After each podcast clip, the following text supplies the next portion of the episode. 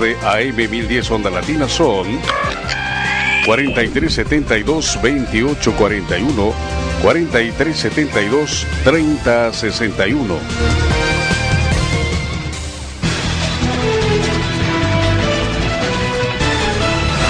Fin del espacio publicitario.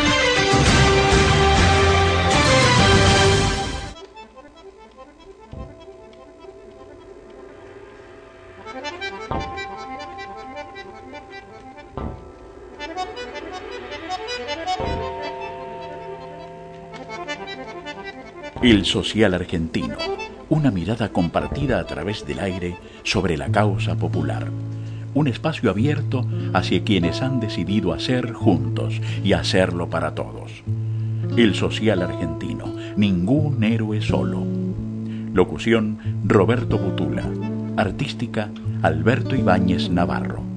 Producción Magdalena Elorza. Musicalizador en jefe Néstor Rodríguez artística y entrevistas, un gran equipo y una barra completamente agradecida.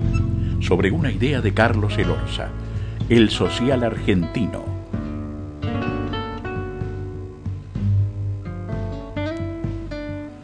Muy buenas noches, este es el social argentino del 9 de junio de 2015. Eh, en la operación técnica Aníbal Guerrero, en cualquier momento viene el cambio, ahí está ya lo pusieron a calentar al costado de la cancha a Leandro. En cualquier momento viene Leandro para la, operación técnica. Está Magdalena en la producción. Eh, soy Carlos Elorza, les doy las buenas noches y mm, e, es un día este bastante especial, la, la, actualidad, ustedes saben, a veces nos, nos marca algunos puntos que no podemos eh, dejar de mencionar. Primero porque no nos, no nos gusta y segundo porque, porque la, la misma condiciona mucho de lo que vamos a hacer a lo largo de estas dos horas. Em, hoy mm, me quedé con dos expresiones que no van a ser textuales seguramente, porque no las tengo, pero que me, me, me llamaron mucho la atención. Por un lado, Luis Barrio Nuevo hablando de su, su diálogo con los militares durante el proceso del 76 al 82, 83. Su, su eh, referencia para denostar al gobierno actual, eh, su referencia a ese gobierno eh, que sometió a la Argentina a a las peores condiciones de miseria, de represión, con desaparición de personas, supresión de Estado, eh, robo de menores, de niños, eh, supresión de identidades, eh, tortura, muerte, para hacer un proceso económico que a lo mejor a Luis Barrio Nuevo le parece bárbaro debiera empezar por nombrarse liberal. Hoy alguien me dijo que Momo Venegas ya, ya formaba parte de la mesa sindical Macri presidente. Me parece honesto de parte de Venegas. Me parece un gesto de honestidad. Eh, así que, bueno, en esta jornada y como parte de su manera de, ver este paro de transporte, Luis eh, Barrio Nuevo dijo que este gobierno era peor que el de los militares porque con los militares él hablaba. Bueno, este, y me quedo también con la expresión de Patricia Bullrich que dice que a ella no le gustan los paros generales. Y mm, yo mm, prefiero dejar dicho, porque en este micrófono se ha oído a dirigentes sindicales y se seguirá oyendo a dirigentes sindicales seguramente, mientras ellos quieran venir, nosotros queremos que vengan y que, mm, y que nos digan su, su visión de las, de las cosas. A mí me parece que un paro general en sí mismo y en abstracto no es ni bueno ni malo. Pero los paros generales sí tengo claro que se le hacen a los, a los dictadores, se le hacen a los tiranos y se le hacen a los procesos de opresión. Eso sí lo tengo claro. Que este paro terminó siendo general porque hubo paro de transportes, y esto es el peso específico del transporte en el cual además me permito matizar por la experiencia de saber que los empleadores del transporte eh, tampoco están muy contentos con la marcha de, las actividades de un gobierno que, eh, por ejemplo, ha reactivado los ferrocarriles. Así que este, hay una puja em, soterrada que tiene que ver también con estas cuestiones, que no está explicitada, pero que probablemente incida. Em, el transporte es esencial en esta, en esta sociedad y en, seguramente en las que venga, y lo fue siempre, eh, para, para la actividad mm, social, económica, bueno, por todas las repercusiones que, que, es elemental saber que tiene en sociedades complejas como las que nosotros habitamos. De modo tal que, bueno, eh, hemos transitado este día como hemos podido. Nosotros desde el programa trataremos de hacerlo lo mejor posible. Lo que sí quiero decir es eso.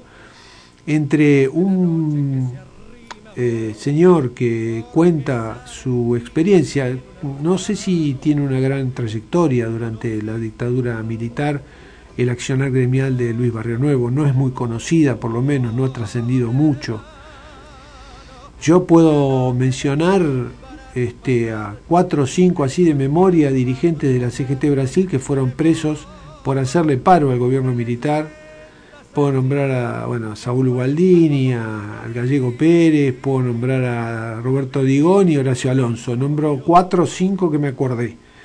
De Barrio Nuevo no me acuerdo, preso. A lo mejor estaba charlando con los militares mientras sus compañeros iban presos. Eso es otra posibilidad de Patricia Bullrich, que no le gusten los paros generales, y mm, la, referencia de Patricia Bullrich hablando de cómo es en el mundo el accionar gremial, tampoco me parece demasiado trascendente. Primero porque a Patricia Bullrich en general los gremialistas le producen urticaria. Y a nosotros nos parece que el movimiento obrero, este, lo que está dando cuenta cada día más y con la, y con la lupa este, ampliada de, la corporación mediática este, sobre ellos para, para generar un clima político que le permita este, eh, ver si pueden participar en estas próximas elecciones con algún éxito. Eh, eh, digo, ese movimiento obrero está mostrando ostensiblemente su necesidad de debate, su necesidad de, expresión, su necesidad de renovación seguramente, eh, pero su necesidad de, eh, de sintetizar una idea sobre cuál es su visión de la Argentina, su visión de la Argentina, eh, que es mucho más allá que todas las reivindicaciones que hayan podido sumar en estos, en estos días previos a este paro de transporte. Un 9 de junio como, como hoy, pero de 1956, em, eh, el, recuerdo para, para, el alzamiento contra el gobierno militar de Aramburu y Rojas, em,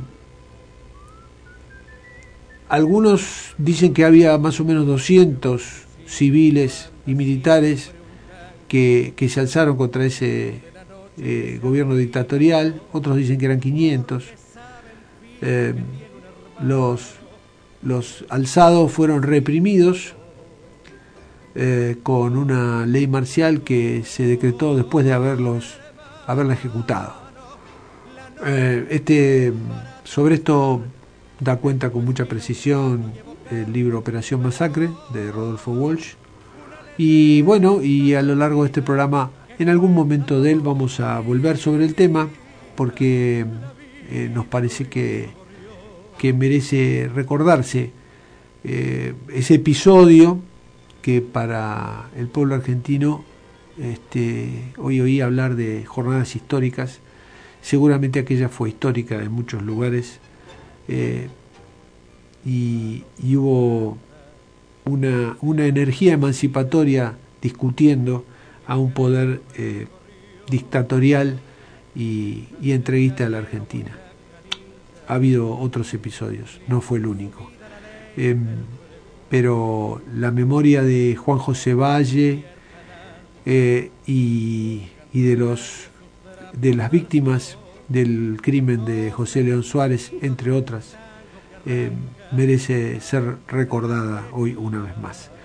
Eh, vamos a tener un artista popular hoy aquí a la noche que ha venido pese a las dificultades para contarnos qué es lo que está haciendo. Es un hombre joven y es un gran músico nosotros lo conocemos hace tiempo y es un tipo que tiene una gran pasión sobre lo, por lo que hace.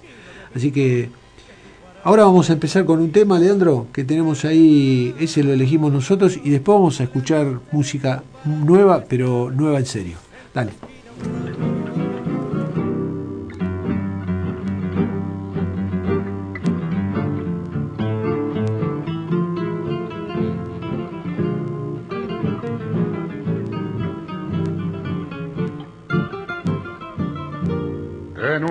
de atorrantes, de escaviadores, un malevo sus amores, rememora sollozante, en tanto los musicantes pulsando sus instrumentos, llenan de tristes acentos el fe tan concurrido donde chorros aguerridos tristes sueñan, tristes sueñan con el vento. Con tu pinta tan diquera me hiciste, me hiciste tanto espamento, me laburaste de cuento como a un notario cualquiera y de la misma manera me hiciste me hiciste tirar la daga y pa' colmo de mi plaga yo pungué por tu cariño, me engrupiste como un niño, pero deuda, pero esa deuda se paga. Como tu fin ya está escrito, fácil de imaginar, muy pronto irás a parar a manos de un compadrito y cuando ya esté marchito ese, ese cuerpo compadrón, algún, algún oscuro chabón será el llamado a cargarte, nadie quiere el estandarte si es lunga, si es lunga la procesión. El social argentino Bueno, ahí estaba una vocecita que, nosotros queremos mucho, mucho. Ayer hubiera cumplido años Edmundo Rivero, Lionel, eh, ese nacido en Valentina Alcina, eh, músico de calidad, convencido por Aníbal Troilo para, para cantar en su orquesta un gran, un gran artista popular argentino. Tal vez tengamos algo más durante él esta noche, durante esta noche de él, perdón. Y, y el recuerdo de esa, esa voz y esa manera de, de, cantar el tango, de, hacerte sentir eh, realmente una pulsión muy, muy, muy porteña, muy local, muy, muy única, un cantor nacional. Bueno, está con nosotros Agustín Leonardo Valero, nada menos. Le damos la bienvenida a Agustín, que, bueno, que es un músico que nosotros conocemos ya hace tiempo, porque a pesar de ser un hombre joven, está, está haciendo música. ¿Desde qué edad, Agustín? Eh, yo creo que, bueno, yo empecé a estudiar música a los 11 años, pero a, a producir música y discos y bandas a partir de 17, 18. Ahí. Ahora estoy con 34. Y ahora está con 34. O sea, la mitad de tu vida haciendo, haciendo esto, esto de la música que, bueno, creo que esta, esto que dijiste eh, habilita la pregunta. Y bueno, ¿y qué lugar ocupa la música en tu vida? Y ahora es un lugar, yo creo que importantísimo. Es el sostén de mi vida, eh, no solo económico, sino emocional y bueno, es eh, la música de mi familia y mis amigos. Es Después tuve otras pasiones, eh, el fútbol, la pintura, la literatura, me encanta todo, pero la música creo que ocupa un lugar muy central porque abastece, no solo, no solo me nutre, sino que abastece, digamos, está ahí para, para todo el que me rodea también.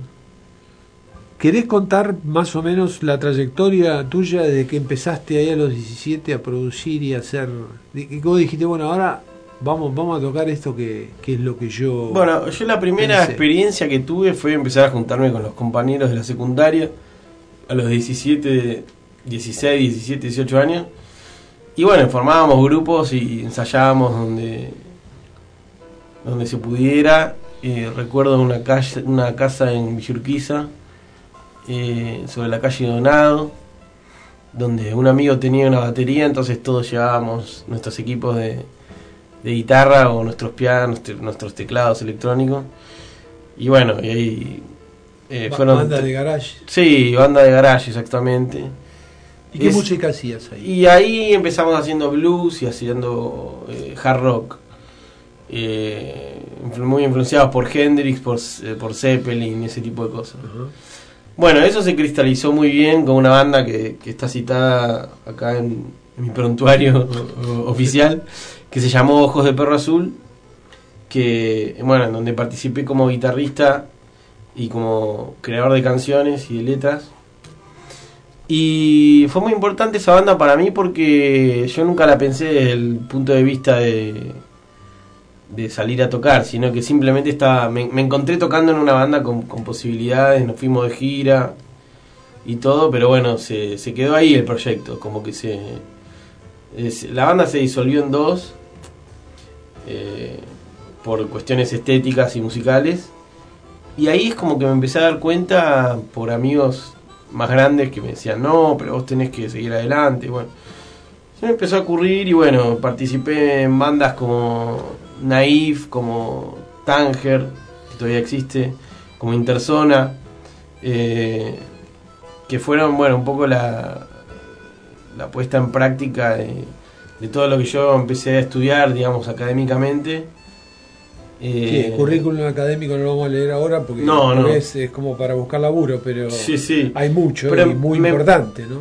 Sí, sí, porque desde hace 15 años que, que estudio música así de forma de forma académica y bueno, ya terminé mis estudios académicos, pero siempre traté de consolidar y de fusionar las cosas, ¿no? Claro. Después, bueno, trabajé con Fanny Dos Santos eh, como tecladista entre 2008 y 2010 en un proyecto que era para música infantil. Fue muy lindo eso, porque era una banda sobre todo para tocar en vivo, en escuelas, en lugares, en salimos de gira, bueno. Y bueno, yo creo que la, parte más afectiva mía, más, eh, eh, más que más me influenció y que más me, me proyectó fue el tema de haber hecho Juan Pluma y los Cinema, eh, en donde editamos dos discos junto con una serie de músicos y poetas. El dúo que tengo hoy por hoy con Luciano Becaría. eh, y ahora este año decidí, bueno, en realidad lo decidí el año pasado, pero este año se edita mi primer disco solista, que es lo que, Que es lo que a venimos presentar. a presentar. Exactamente. Y que tenemos eh, en la consola mm, La casi todos sus temas. Sí, todo, todo. Eh, decime, eh, en, el, en este ya extenso eh, trayecto, ¿no? Eh, vos empezaste con, con la banda esa haciendo blues y Sí. haciendo rock, ¿no? Eh, ¿Qué fue pasando en el camino musicalmente antes de que vayamos al primer tema que vos andás pensando cuál pasó es el que de todo. elegir? Musicalmente digo, ¿no? Sí, pasó de todo. Pasó que, que bueno, eh, la, la Universidad de La Plata me, abrió la cabeza a la música contemporánea. Después, bueno, muchos artísticos, eh, muchos artistas eh, como Federico Gruner y Iván Aurelio Elías me abrieron la cabeza hacia otras músicas también más, eh, más de, de experimentación sonora. Eh, bueno, me pasó que también esto es tocar música para niños me conectó mucho con el mundo infantil. Me pasó que, bueno, Tanger fue un breve, pasa, un breve paso por el, rock progresivo. Eh, y después Juan Pluma y los Cinema fue como, fueron 10 años de, de experimentar con todo lo posible, o sea, con todos los mundos y todas las estéticas y todo lo que uno se pudiera nutrir, hasta que apareció, bueno, la, influencia de la música electroacústica en las canciones así pop o populares que yo escribo, que desde siempre que fui músico popular, eh, nunca me sentí un músico de escuela, pero bueno, hice una carrera por una cuestión de, de cómo es la sociedad hoy por hoy, que, que está bueno tener un título y además conocí un montón de gente y profesores piolas y... Pero yo creo que el gran proyecto solista es ese, el de un poco combinar las cosas y que no sean mundos distintos ni divergentes, sino que se amiguen. En esto no, no voy a expresar nada original, porque bueno, es una tradición también que tiene, que viene del- desde la década del 60, si uno se pone a rastrear los experimentos eh, electroacústicos de, bandas de Alemania, Inglaterra y Estados Unidos, son, son por lo menos 100 bandas que, que yo, yo sé que, que, que trabajaron con esa, con esa idea, ¿no? De lo, lo electrónico, lo electroacústico pasado por la canción, que digamos que las canciones sean canciones, pero que en el arreglo haya una sonoridad eh, electroacústica, que ese es el propósito que se logró Axipendra y creo que creo que lo logró Axipendra es el nombre del disco. del disco Mm. que vos vas a seguramente a lanzar en poco tiempo más. Falta muy poquito para lanzarse, ya está lanzado en el Bandcamp. Si ustedes buscan Agustín Valero con B corta y Bandcamp, o si no les doy el, Sí, sí, dale, sí. el link entero es agustinvalero.bandcamp.com. Ahí van a entrar y van a encontrar este disco Axipendra, que son 12 canciones, eh, en donde hay una confluencia de eh, nanas, que son canciones para, para niños, eh, sueños, son canciones inspiradas en sueños míos, y elegías.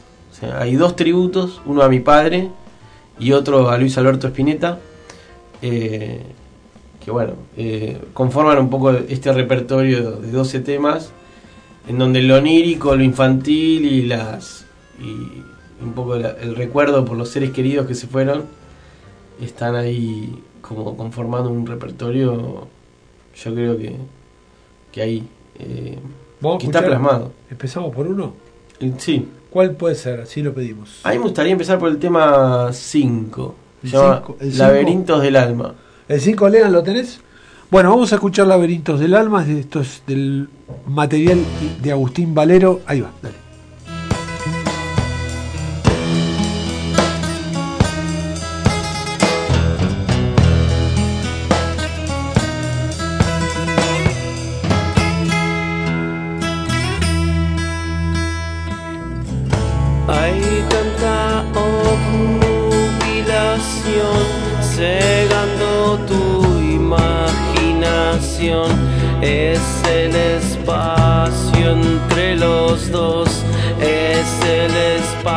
Espacio entre los dos.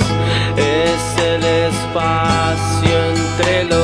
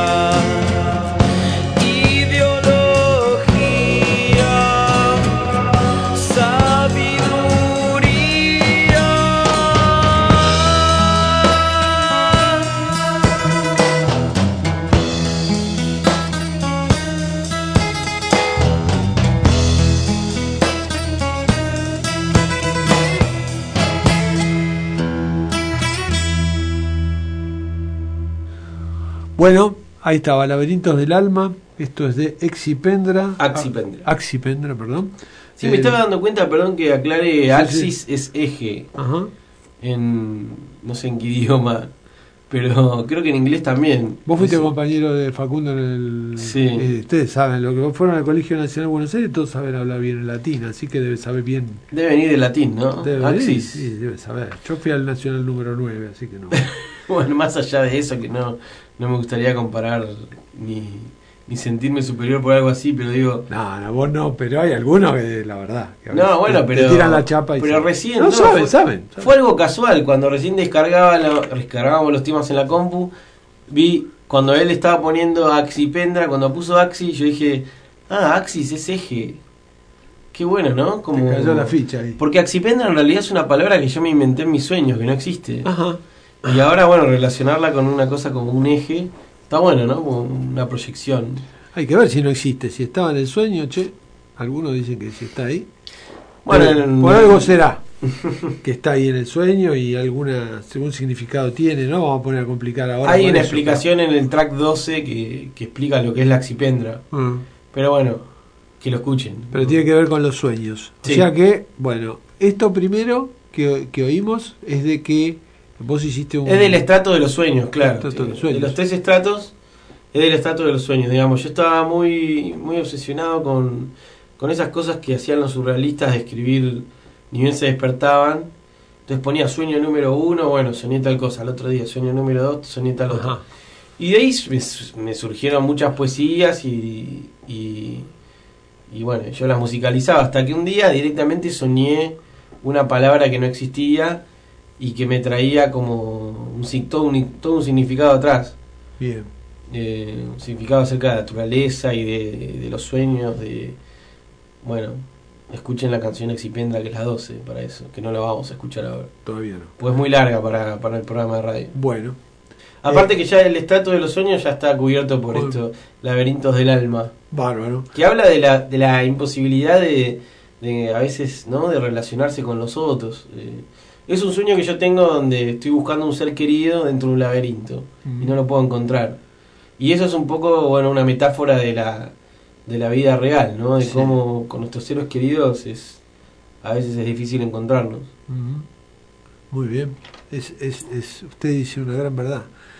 Yo ahora tengo que decir algo más, más terrestre, discúlpeme, pero que a nosotros nos gusta hacer este hacer de, de- mensajeros de una gentileza, una generosidad que tiene la gente del Instituto Arturo Jaureche de Merlo, provincia de Buenos Aires, que edita libros y entre otros tiene dos colecciones, por ejemplo. El Pulqui, eh, de la cual eh, forma parte del arte de combatir alegremente de Norberto Galazo, eh, y eh, hay otra, eh, otra edición de América Latina Unidos o Dominados, también del mismo Norberto Galazo, que, que nosotros eh, estamos sorteando entre nuestros oyentes, y se agregó, por gentileza del autor, en este caso, de Gonzalo Unamuno, eh, Distancia que nadie ocupará.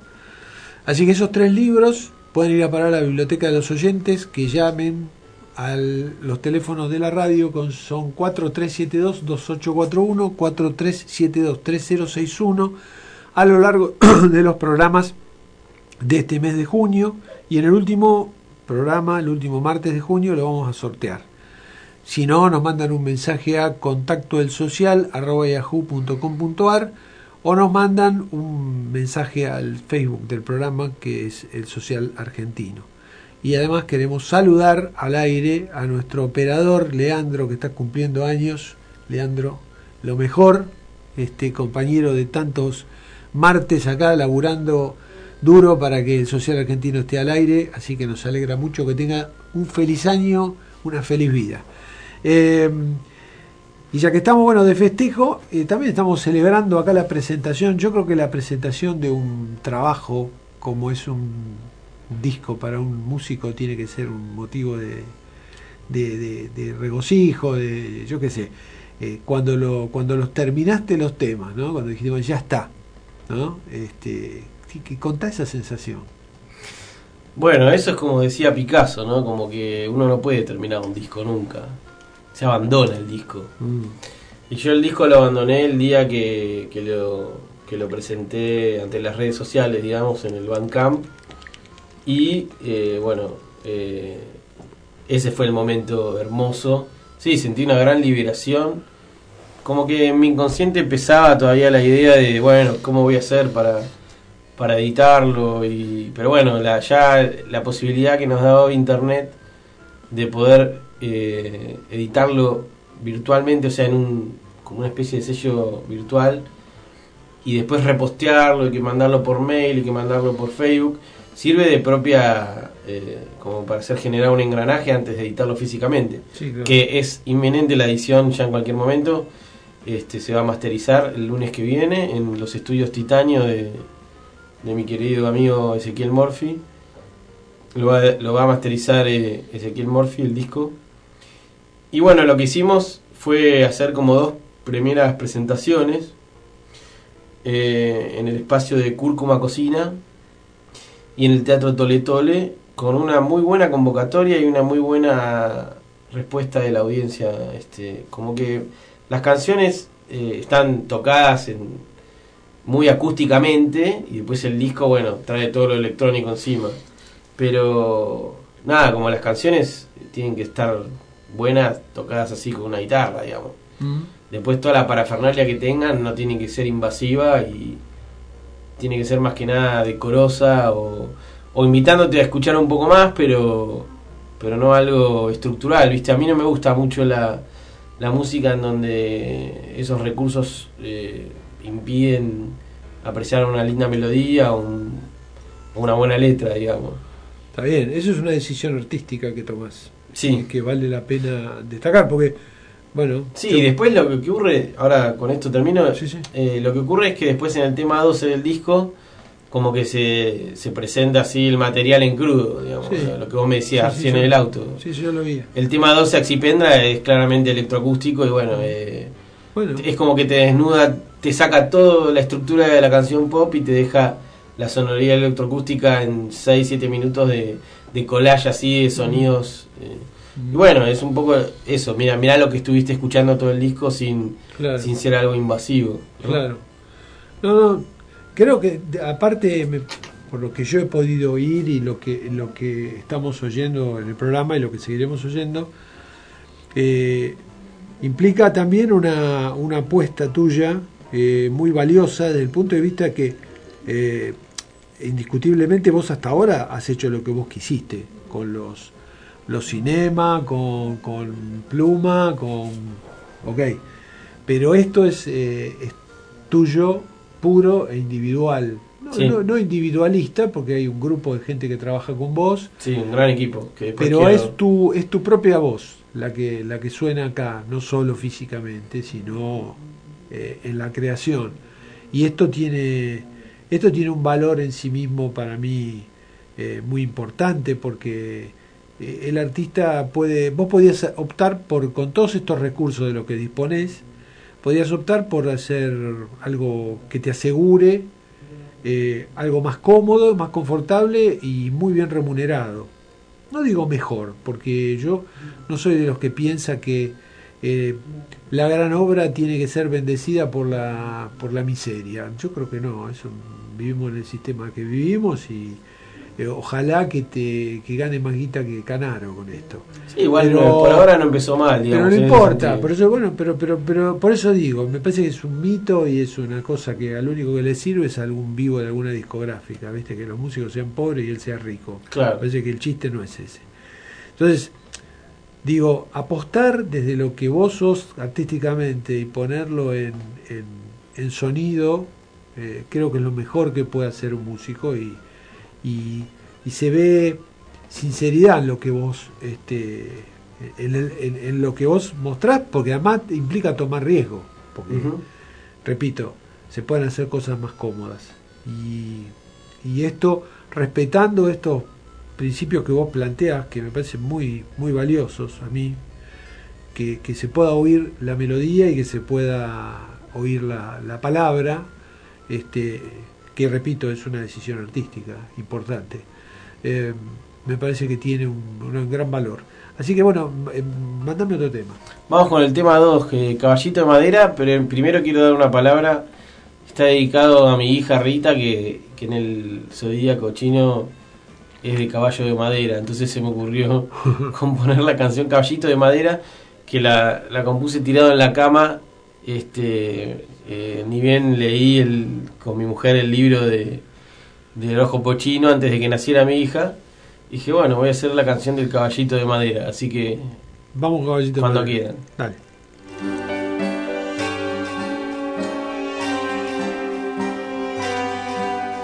Caballito de madera, te queremos conocer, te esperamos en tu casa,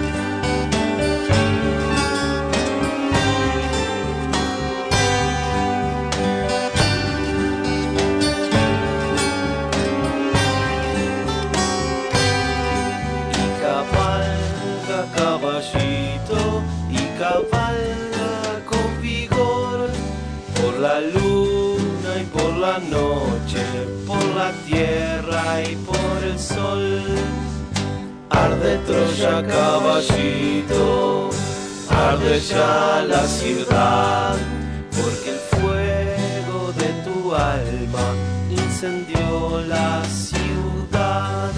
No es un juego destructivo, solo es vida, nada más. Es el fuego de tu alma, contagió a los demás.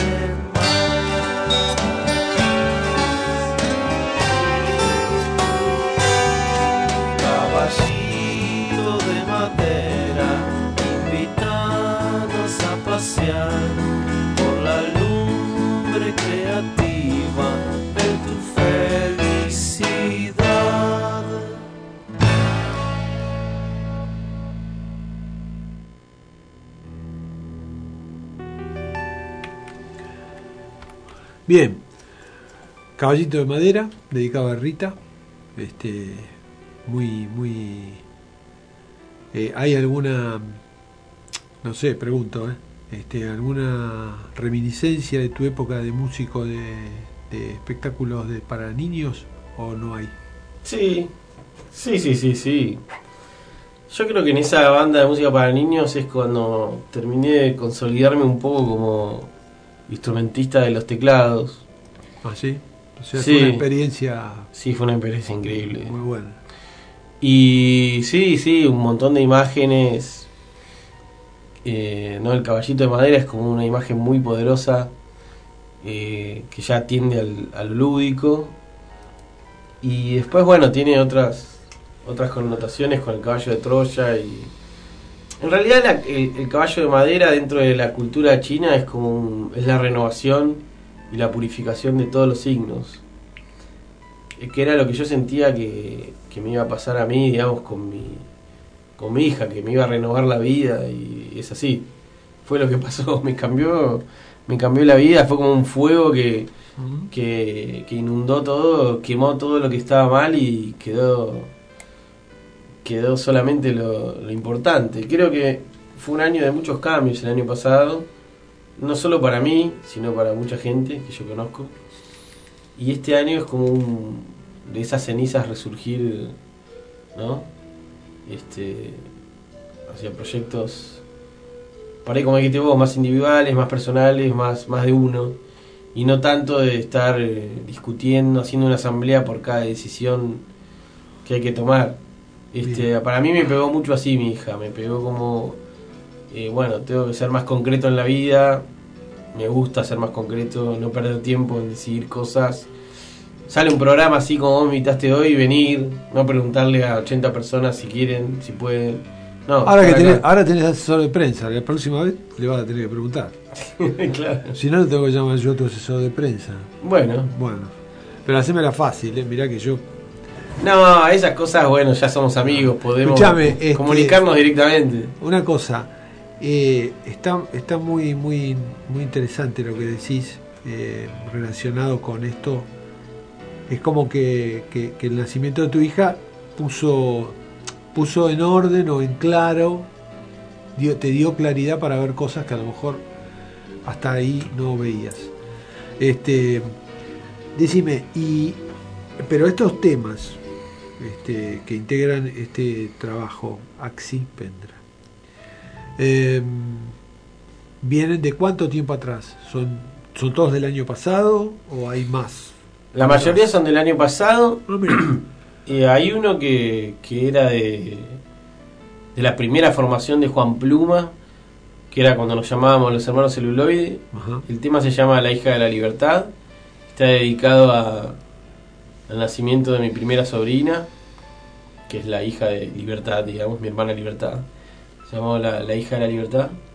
Después hay un tema que iba a estar en el último disco de Juan Pluma, que se llama Para Luis, que es el tema que yo compuse, ni bien me enteré de la muerte de Spinetta.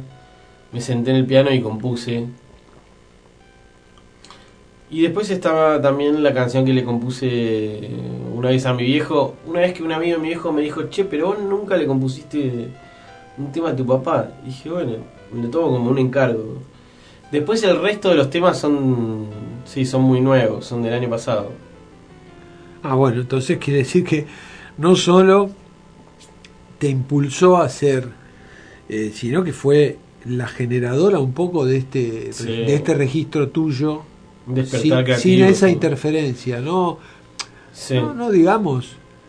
A veces este, el, el debate enriquece y otras veces uno siente que, que ya está bien de debate y este, mejor Sí, ¿no? exacto. avanzar con lo que... Sí, yo, yo me, eh, me enriquecí muchísimo de colegas durante todo el tiempo, o sea, incluso me sigo enriqueciendo porque yo sigo tocando, o sea, la Axipendra sigue siendo, si bien tiene mi nombre como, como cabeza, eh, sigue siendo un grupo, un grupo muy importante que está compuesto, si me permitís, Sí, sí, sí, los créditos, eso eh, en cualquier momento lo podíamos pasar, Bueno, pero yo- dale, yo eh, estoy- llegó el momento. Yo estoy tocando eh, como, bueno, guitarrista y pianista y cantante.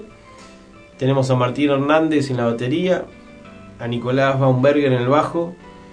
Eh, en el disco aparecen como músicos invitados Guillermo Casal en el piano en el tema 1 y 2 y a Santiago Leibson en el teclado Rhodes en el tema 10. Y después tenemos eh, lo extra musical, entre comillas, porque todo, todo confluye en la música, ¿no? Tenemos a, a a Juliana Turul, eh, fue la, la encargada de hacer el arte de tapa y de, de difusión. Mi mujer, Laura Cutufia, dio una gran mano en la edición gráfica de todo este material de Juliana para bueno, hacer las gráficas del disco, la difusión, las gacetillas, todo. Eh, mi prima Catalina Martínez, que está encargándose de la prensa y, la, y el management. Y bueno, y Ezequiel Morphy, que va a ser el que va a masterizar el disco para dejarlo listo en la fábrica, digamos, para llevarlo de, desde un estudio a- hacia la fábrica. Este, así que bueno, eso es un poco el equipo y yo confío mucho en toda esta gente y... Es con la gente con la que estás trabajando ahora, lo que Actualmente, me venías sí. contando antes. Sí. Eh, ahora, antes, ele- elegiste un tema que vamos a pasar y después del tema, Agustín Valero nos va a contar qué influencias musicales reconocen. En, en este programa mencionamos a la gente que va sonando. Antes sonó Franco Luciani, que hizo un trabajo con un pianista que yo no conocía, se llama Letner, de apellido, Federico creo que es su nombre, después lo diremos más prolijamente, que han hecho muchos temas, alegorías sobre Gardel, lo pasamos de fondo y este es Manolo Juárez. Este, y eh, nos gusta siempre que haya algo sonando, después pasará con, con Valero también. Elegiste un tema y después me decís últimas influencias o viejas influencias para ser el músico que sos hoy. No sabemos el que serás, se irán agregando, pero por ahora es esto. Me encanta la idea. Bueno, Decime ya que hicimos un sueño y una nana, vamos a hacer una elegía. Dale, Vamos a poner el tema 9, Más allá del mundo, que está dedicado a mi padre. dale.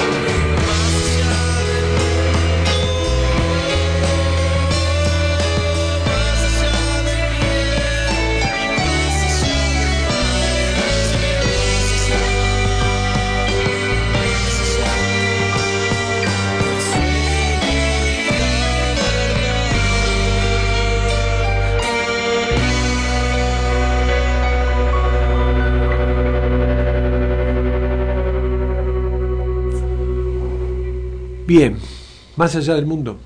Más allá del mundo es un tema dedicado a mi viejo.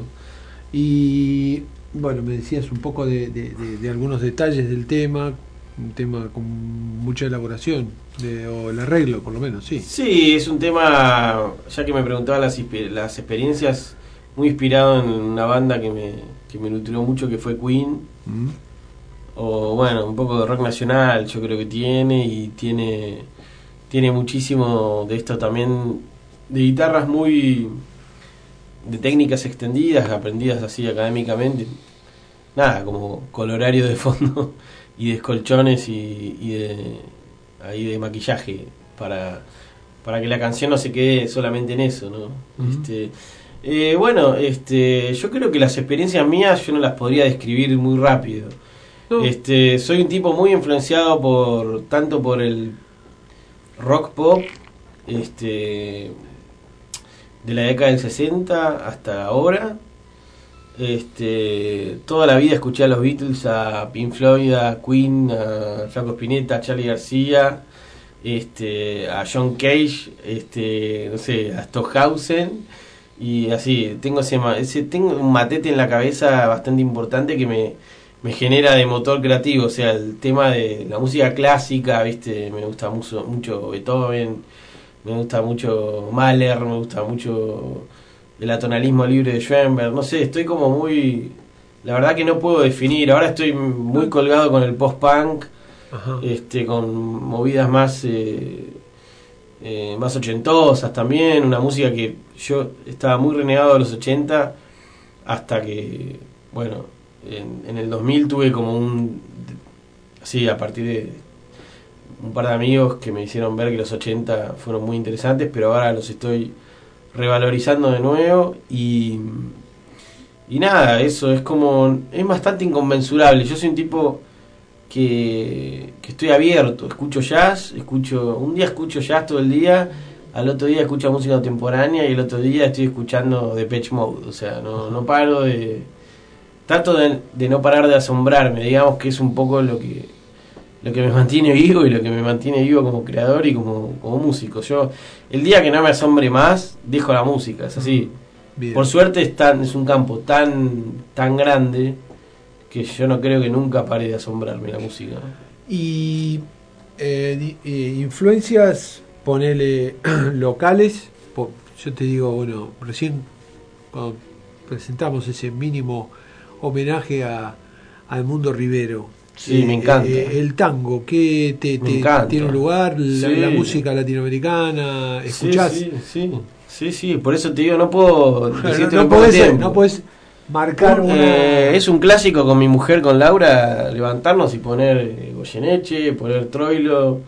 En casa se escucha mucha música. Yo tengo una colección de, no sé, 400, 500 long play que eran de mi viejo, otros que me fui comprando, con muchísimo tango. Eh, sí, sí, el tango, el tango es algo que me encanta, me encanta. ¿Vos Todo- naciste en Buenos Aires? Sí, yo nací en Buenos Aires. Me encanta mucho Horacio Salgán, es algo que, que me vuela la cabeza. Como, como pianista te, te- No, y la orquesta que hizo también. Sí, bueno, es un pianista de primera, pero la orquesta de Salgán, la orquesta de Pugliese, la orquesta de Troilo.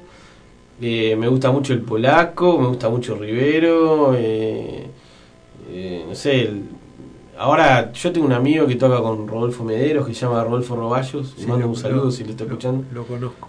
Bueno, Gran, gran. Sí, bueno, Mederos me encanta también, me encanta la Fernández Fierro, o sea, no puedo parar, de- porque realmente... ¿Te eh, gusta la, te gusta la, la incorporación? Bueno, hay mucha gente joven haciendo tango. Sí, sí, de hecho- de tu generación. De hecho, tengo un corte, amigo... digamos, Ujú. más... Bueno, ahora está lo de las orquestas escuela, viste, no solo oficiales, sino extraoficiales. Gente como yo que en vez de dar clase de guitarra particular, de repente darme una orquesta escuela. Rodolfo Groballos, de hecho, es uno de ellos. Y después tengo un amigo, Guido Barda, que también está constantemente relacionado con el tango. Y toca, es un tipo que toca violonchelo, como muy bien toca. Ahora se está dedicando a la música más barroca, o sea, está estudiando música barroca, pero está relacionado con la mente del tango. Sí, el tango es algo desde mi padre, digamos. Mi padre me inculcó el tango y nunca más lo pude dejar. Vamos a la noticia, señor Agustín. Sí, lo último que digo. Y, y volvemos, ¿eh? O- o- Ah. Volvemos y te- si querés después. Vamos, no, no, sigamos, sigamos. Volvemos, Vamos a la noticia, vamos. charlamos un poco y después salís. Dale. Desde la ciudad autónoma de Buenos Aires transmite AM 1010 Onda Latina. Sonido e imagen hacia los cuatro puntos cardinales del planeta Tierra. Ahora, lo que pasa en el país y en el mundo pasa por acá. Por acá. En el aire, noticias. Noticias. Estamos a disposición de la justicia para que esto no quede impune. El ministro Randazzo dijo no tener la menor duda de que el choque de trenes sucedido en Temperley fue un sabotaje y dijo que le cuesta creer que detrás del siniestro no esté el gremio de la fraternidad. Noticias. Científicos agradecieron a Cristina Fernández el trabajo en ciencia y tecnología. Los científicos son reconocidos y valorados por las políticas públicas del gobierno, así lo señaló la red de científicos argentinos en Italia. Antes, Cristina disertó en la FAO y se reunió con el presidente de Italia. Noticias. El PRI ganó las elecciones parlamentarias mexicanas y araña la mayoría absoluta con aliados en diputados. El Partido Revolucionario Industrial y el presidente Enrique Peña Nieto recuperaron al menos parte de la iniciativa y recibieron un nuevo respaldo con el triunfo que el oficialismo logró en las elecciones de este domingo. Noticias. Y Pereira se sumaron a la selección y se aguarda a Messi y a Mascherano. Estos cuatro jugadores disputaron el fin de semana la final de la Champions League. Los jugadores de Juventus llegaron en las últimas horas y este martes arribarán a Chile los futbolistas del Barcelona. Noticias. El jugador de Boca Andrés Cubas sufrió un accidente automovilístico. El juvenil Genei se despistó con su auto en Entre Ríos y terminó con un golpe en su mano izquierda. Iba acompañado de su hermano. Ambos se encuentran en buen estado de salud. Hasta aquí, lo más destacado en el país y en el mundo pasó por acá. Aire de noticias. Espacio Publicitario. Porque la escuchaste cuando te necesitaba y no te quedaste callada. Porque llamaste y denunciaste. Porque llamaste y pediste ayuda. Porque te animaste y dijiste basta. Todos somos parte de la solución. Línea 144. Contención, información y asesoramiento para la prevención de la violencia de género. Ley 26.485 de Protección Integral contra la Violencia hacia las Mujeres.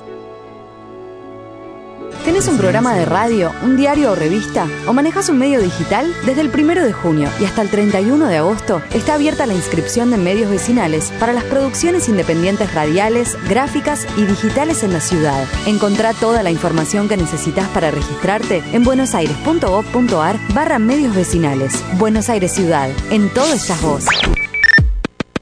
Esta radio también está en derradios.com www.derradios.com El sitio latino de Tu radio. auto te pide cambio de amortiguadores. Tu auto te pide Daytona. Daytona, garantía de servicio. Consulta cuotas y descuentos en www.daytona.com.ar.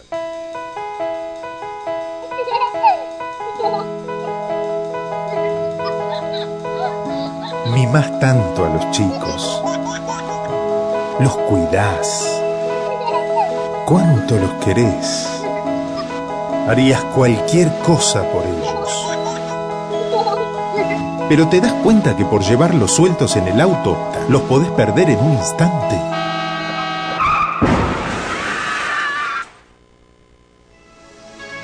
Los chicos siempre atrás, en sus sillas especiales, con cinturón de seguridad.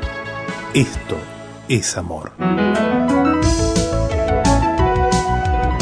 Luchemos por la vida. AM 1010 Onda Latina, la radio que te acompaña durante el día y durante la noche. Agreganos a Twitter, arroba radio AM1010 o a Facebook, facebook.com barra AM1010 Onda Latina.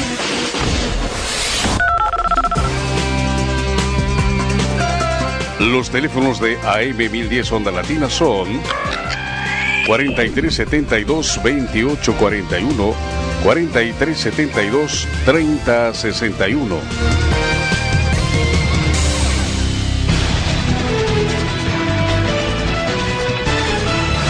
Fin del espacio publicitario.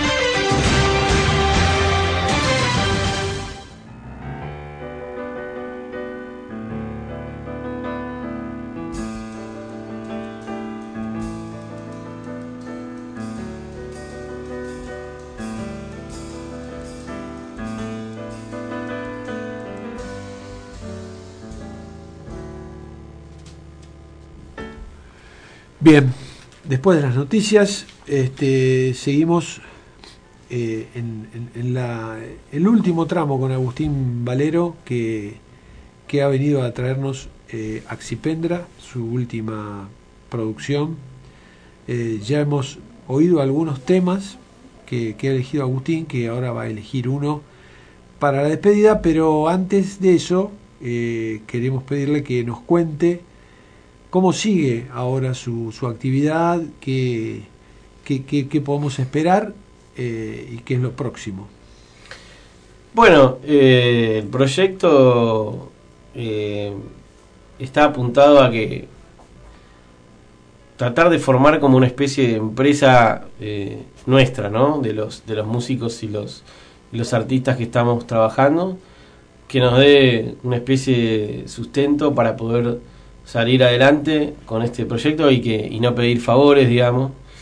Una empresa familiar más que nada, eh, que bueno, siga apostando por priorizar lo artístico más que nada, pero generando recursos económicos que, que, que permitan que la gente esté enchufada porque no está pensando mientras, o sea, mientras está haciendo el trabajo, no está pensando que tiene que salir a buscar trabajo mañana, sino que está trabajando, digamos. Tomarlo como un trabajo, digamos. Este, yo creo que es un proyecto artístico corporativo lo, lo de Axipendra. Corporativo no en el sentido, no quiero que se malinterprete, el fascismo utilizó mucho es- es- esa palabra horrible, ¿no? Pero digo corporativo en el sentido que, que sea una corporación que nuclee laboralmente a la- las personas que estamos allí y que se trabaje desde los shows, que los shows empiecen a convocar cada vez más público, o sea, ahora estoy trabajando con Catalina Martínez, que es una persona muy muy agradable y muy muy copada que se sumó a esto sin pensarlo después de escuchar el disco. La idea es generar público, digamos, empezar a generar un público hasta que, bueno, eh, las cosas empiecen a girar y, y toda esta gente que está enchufada reciba un rédito por lo que haga. Yo no, no soy un tipo de pedir muchos favores, este, yo quiero que, que, bueno, si hay una decisión tomada y una persona adjudicada para una tarea, o sea, que así como un panadero cobra por vender pan, que un artista plástico cobre por, por hacer su arte y que un- una persona que hace prensa cobre por hacer prensa y así todo el equipo, que el sonidista cobre por ser sonidista. Digamos, entonces un poco esa es la idea. O sea, yo quiero formar un equipo de trabajo, digamos. Esa sería la palabra más sintética. Agustín, y apuntás, digamos, ¿sentís que hay alguna posibilidad, por ejemplo, en espacios, no sé, hace años, se organizaban, poner, estamos ahora en junio, eh, eh, la primavera era una época de, de shows al aire libre, Exacto, y sí. con gente que, bueno, eso tiene que ver también con el espacio público y qué idea hay de qué hacer con el espacio público y eh, ¿Sentís que hay, hay chance de que haya alguna movida por el estilo o, o se Sí, sí, sí, sí, sí.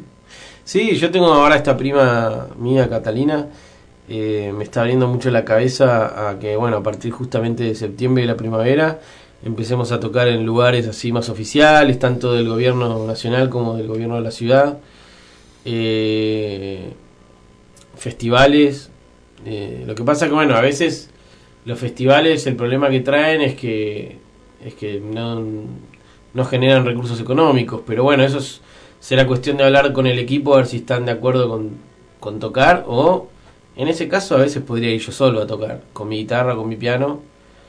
O sea que siempre una vuelta va a haber para que Axipendra esté en movimiento y otros discos que van a venir, porque también yo ya estoy preparando y proyectando otros discos, otros trabajos solistas que van a tener estos mismos músicos, eh, espero, y este mismo plantel eh, anexo, digamos.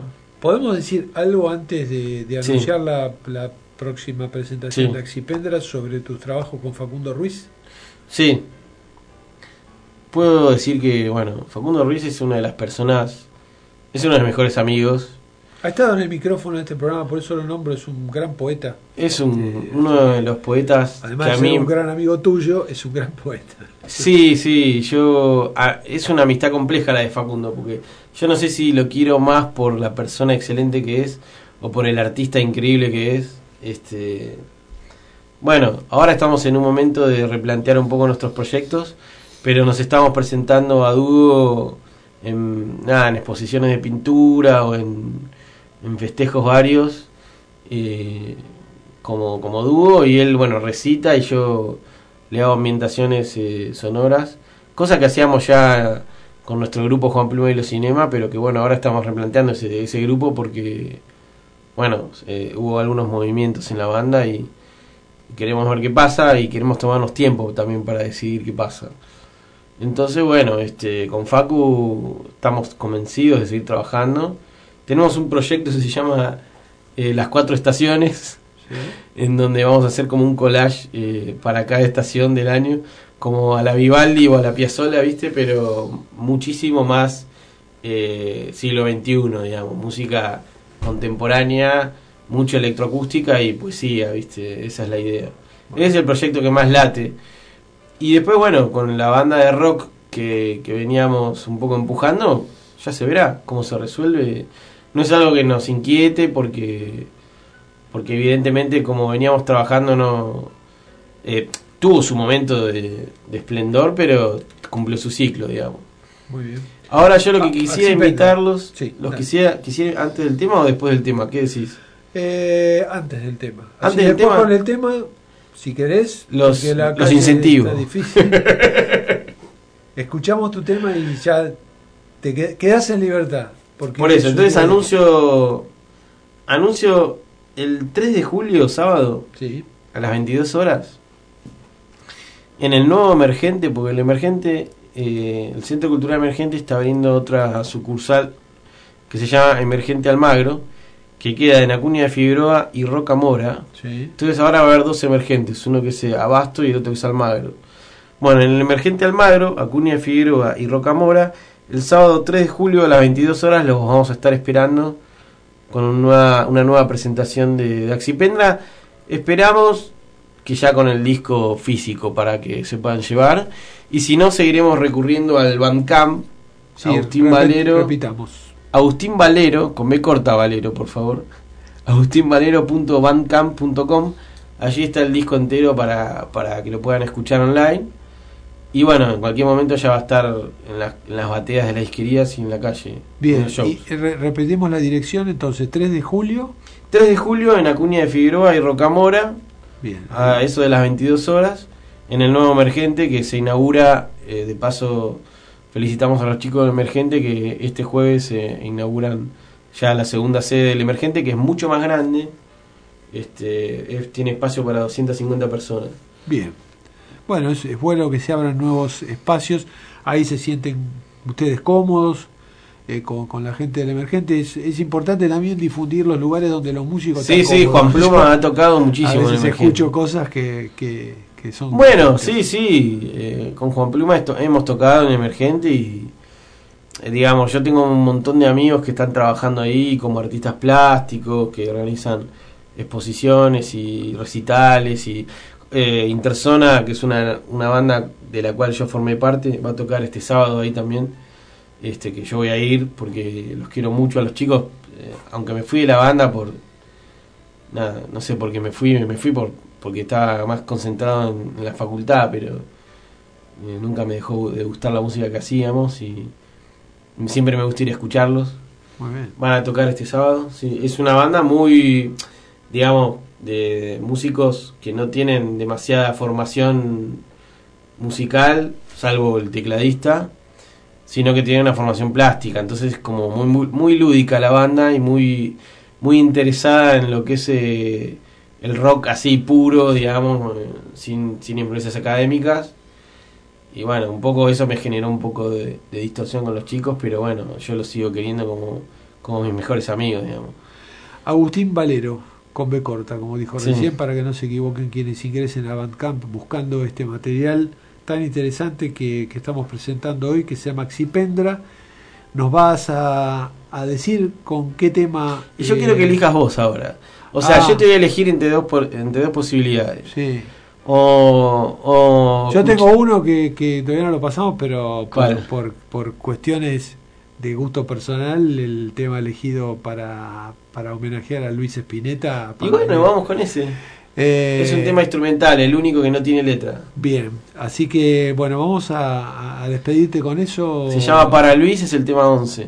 Eh, agradecerte mucho esta noche. que No, te agradezco, acá. Carlos. La verdad que me sentí muy cómodo y muy, muy feliz de estar acá. Y bueno, eh, este espacio es para que para que se difunda esta música, para que se difunda la actividad de, de- de artistas este, nuevos y corajudos como vos. Gracias. Este, no, bueno, es un, para mí es un dato, viste. Eh, eh, exponer lo que se ha creado es algo muy valioso, es gente valiente y es, me parece que es la que deja huella y marca, así que este va a tener un- una larga y exitosa trayectoria tu carrera y, y seguramente Axipendra también, que es lo que lo que termina de aparecer. Te lo agradezco, Carlos. Veremos, veremos qué de más corazón. sale. Sí, sí, yo también te lo digo igual. Y bueno, los muchachos que ahí nombraste a, a Roballos y este y a Facundo, decirles que este programa también este, Seguro está lo están disponible- escuchando. Está disponible para que, les digo, para pero que seguro se lo están escuchando, sí. con, con su material y, y bueno, y para que nos tomemos unos mates acá. Eh, nuestros oyentes aprecian estas, estas reuniones que nos sacan un poco de, a veces de, nos hacen ver las cosas desde otro lugar, tan cierto como el que nos muestran las grandes cadenas noticiosas, tan cierto. Ni uno menos. Bueno, ahora nos vamos con Para Luis, lo despedimos a Agustín Valero y, y, a- eh, y después ya seguimos con nuestra programación habitual.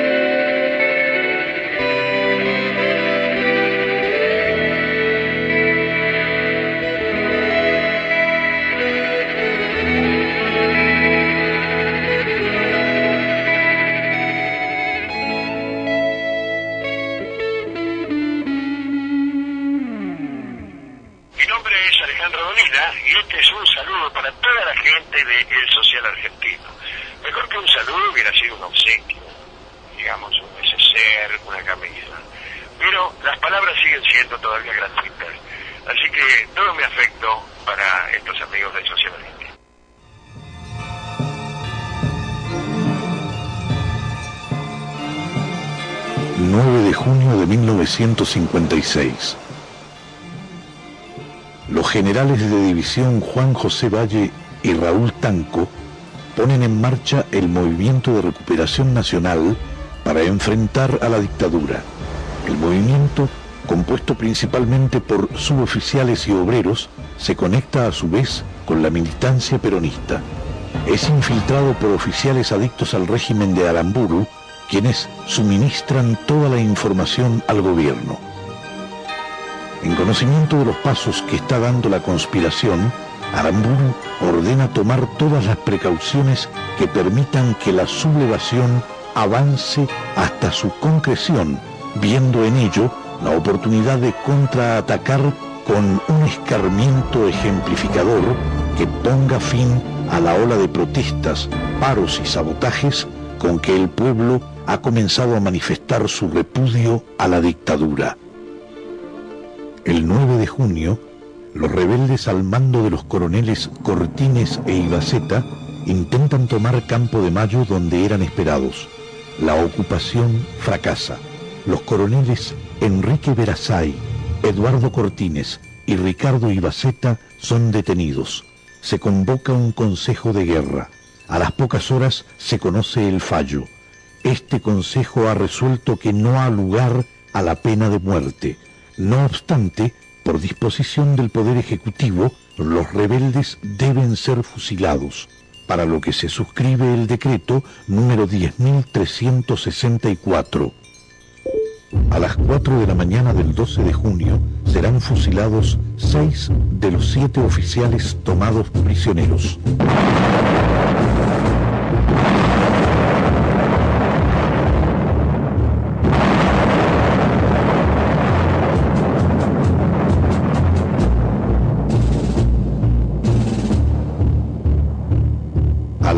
11 de la noche del 9 de junio, un grupo de suboficiales se subleva en la Escuela de Mecánica del Ejército, pero deben rendirse. Cuatro de ellos son fusilados.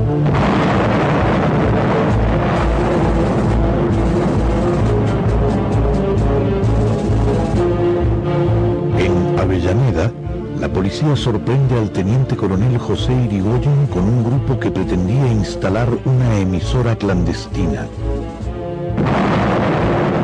Son fusilados el teniente coronel José Irigoyen, el capitán Jorge Miguel Costales y tres civiles.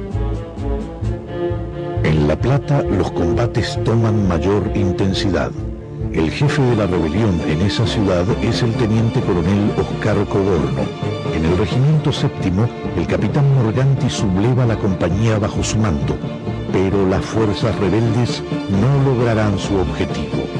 Serán fusilados el teniente coronel Cogorno, el teniente de reserva Juan Abadille y tres civiles.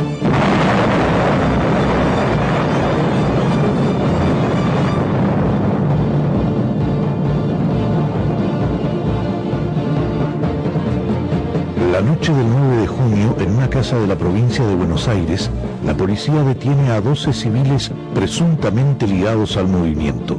En la madrugada del 10, los trasladan en un camión a los basurales de José León Suárez, donde procederán a fusilarlos.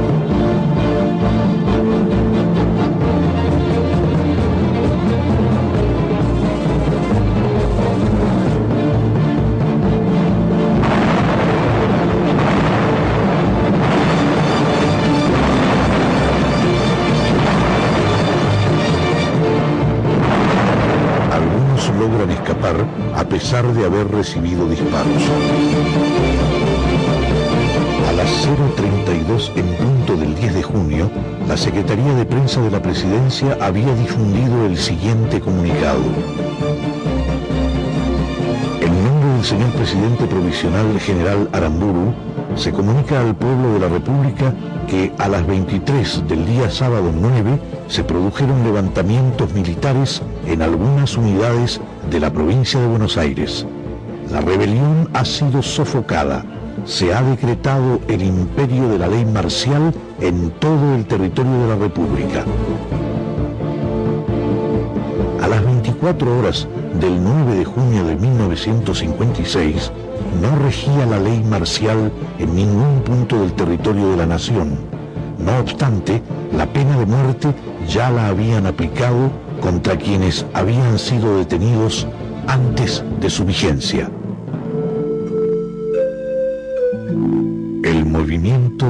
Había fracasado. El general Tanco y un grupo de militares que participaron en la rebelión lograron asilarse en la embajada de Haití. La residencia diplomática fue asaltada obedeciendo órdenes de Aramburu por un general del ejército y un grupo de comandos civiles. Tras insultar a la esposa del embajador, secuestraron a los refugiados. Al día siguiente se vieron obligados a liberarlos debido a las protestas presentadas por el embajador haitiano. Tras la dispersión del Estado Mayor Revolucionario, el general Valle, ante la propuesta del gobierno de que si él aparecía se pondría fin a los fusilamientos, decide entregarse. A las 14 horas del 12 de junio, Valle ingresa a la Penitenciaría Nacional. A las 20 llaman a sus familiares para que se presenten en la penitenciaría porque el general sería fusilado a las 22. Su hija Susana, de 18 años, se dirige a la residencia de Olivos a implorar un indulto a Aramburu. El general descansa y no quiere ser molestado, fue la respuesta de la guardia. El 12 de junio, el general Valle es fusilado en la penitenciaría.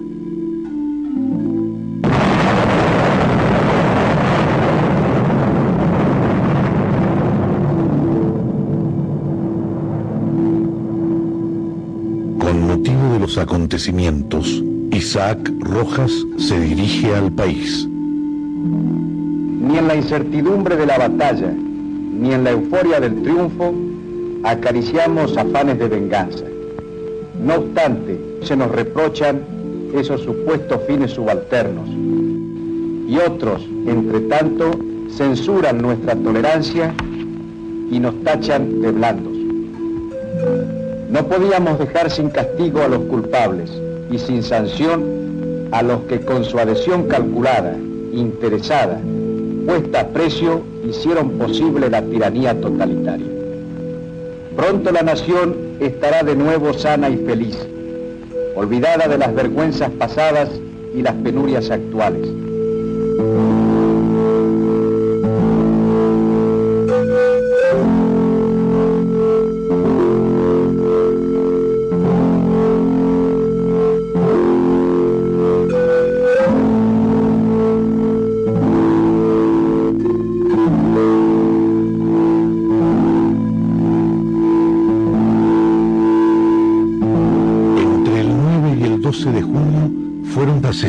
Los militares General de División Juan José Valle, Coronel Eduardo Alcibiades Cortines, Coronel Rodrigo Santiago Ibaceta, Teniente Coronel Oscar Lorenzo Cogorno, Teniente Coronel José Albino Irigoyen, Capitán Jorge Miguel Costales, Capitán Néstor Dardo Cano, Capitán Eloy Luis Caro, Teniente Primero Jorge Leopoldo Noriega, Teniente Primero Néstor Marcelo Videla, Subteniente Alberto Juan Abadie, Suboficial Principal Miguel Ángel Paolini, Suboficial Principal Ernesto Gareca, Sargento Ayudante Isauro Costa, Sargento Hugo Eladio Quiroga, Sargento Luciano Isaías Rojas, Sargento Luis Uñetti, Cabo Músico José Miguel Rodríguez y los civiles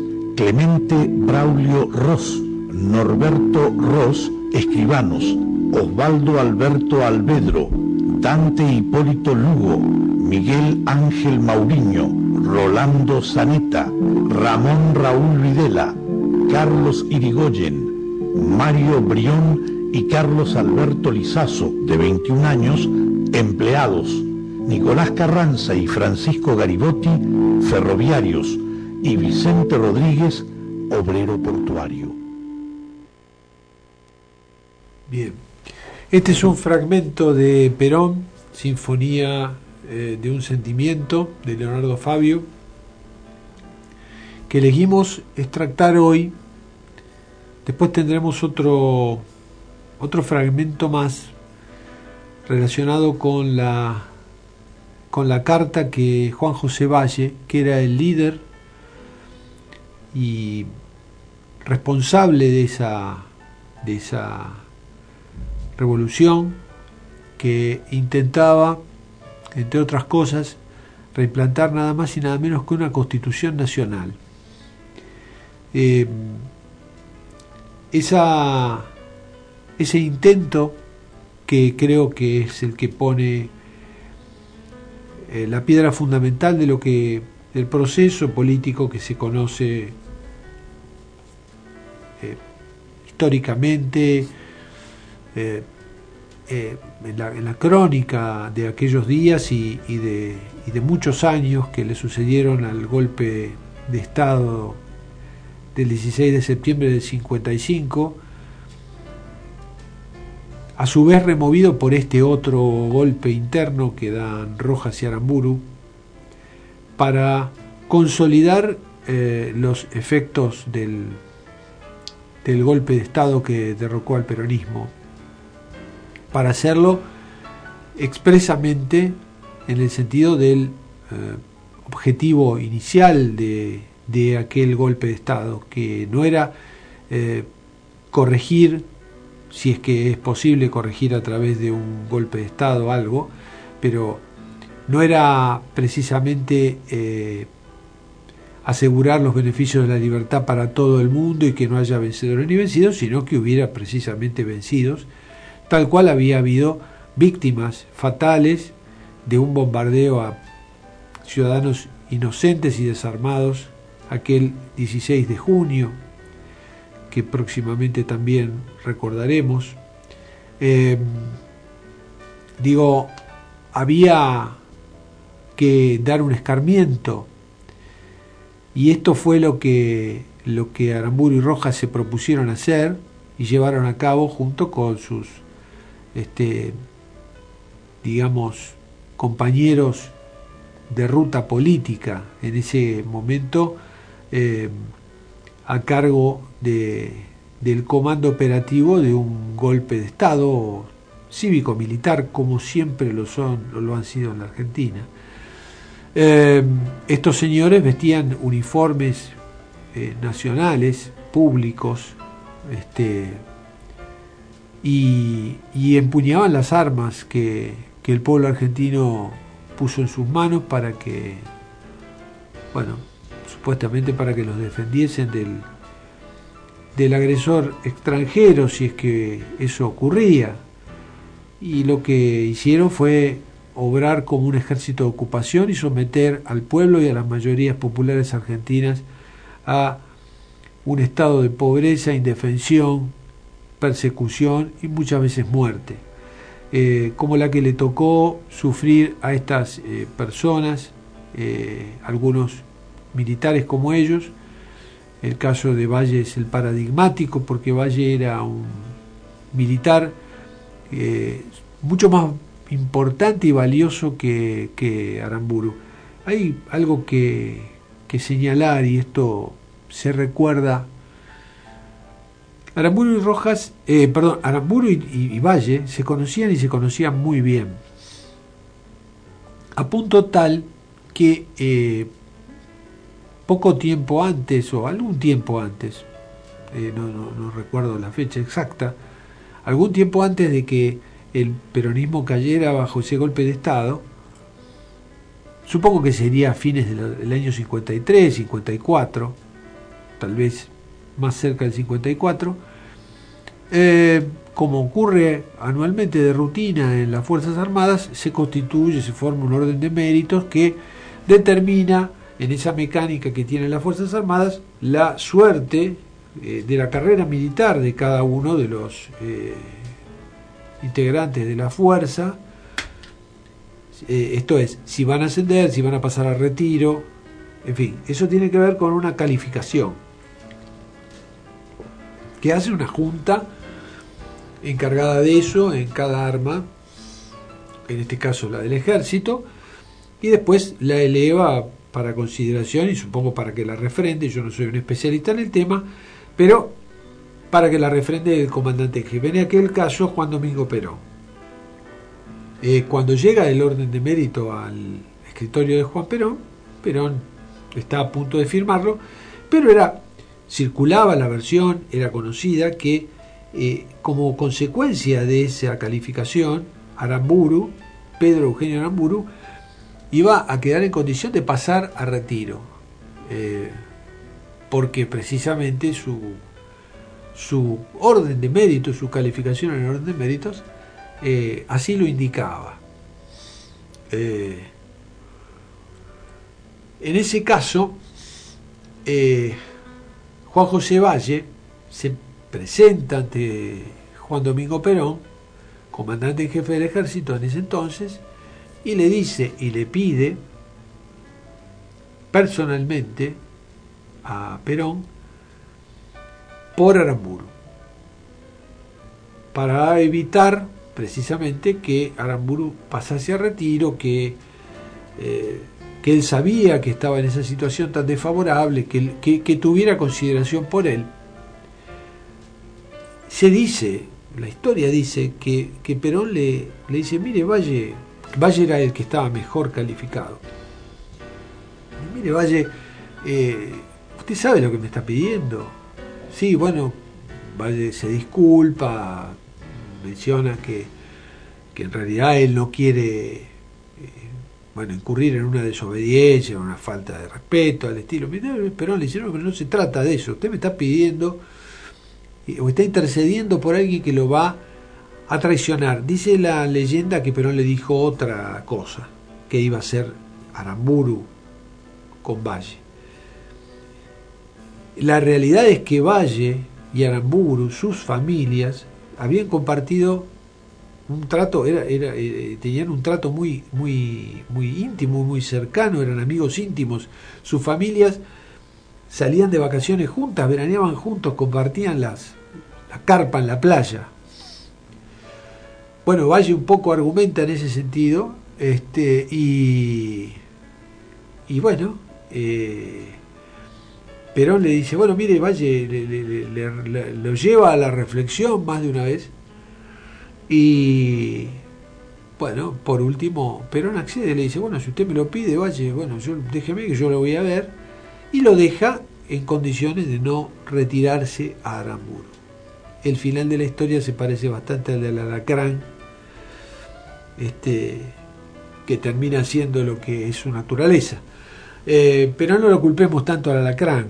Este, en este caso, eh, Aramburu dormía, durmió la siesta mientras la hija de un digno hombre, de un digno militar argentino, Juan José Valle estoy hablando, eh, que afrontó su responsabilidad como jefe de una revolución que había sido además, dicen, eh, infiltrada eh, de un modo este, muy eficaz por los servicios de inteligencia de la revolución llamada Libertadora, de suerte tal que estaban esperando precisamente que ocurriese ese, ese, ese, intento para descargar eh, la fuerza de ese escarmiento sobre este, aquellos que querían reponer el orden constitucional de 1949.